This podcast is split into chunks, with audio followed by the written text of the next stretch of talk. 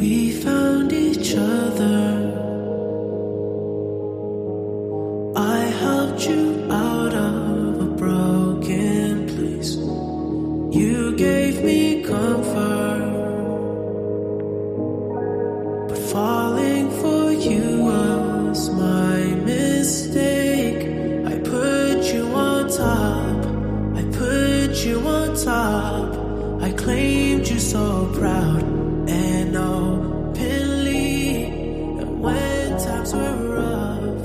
when time twir up i made sure i held you close to me。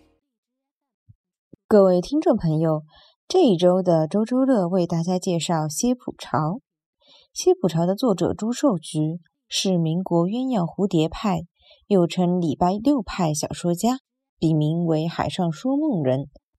这本书写的是明初上海十里洋场的众生相，写的妓女、新剧艺术家，还有革命党人等各色人物，不仅场景逼真。在挖掘人性的卑劣方面也很透彻。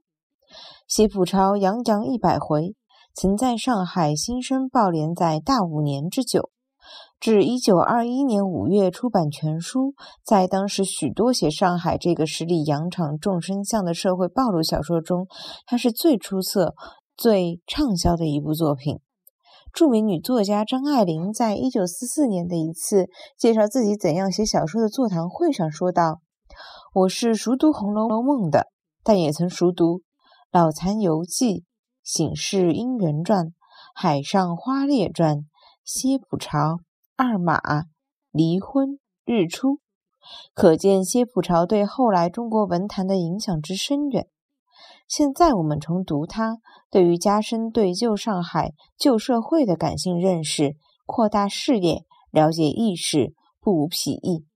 也许这就是朱寿菊先生大作的魅力所在。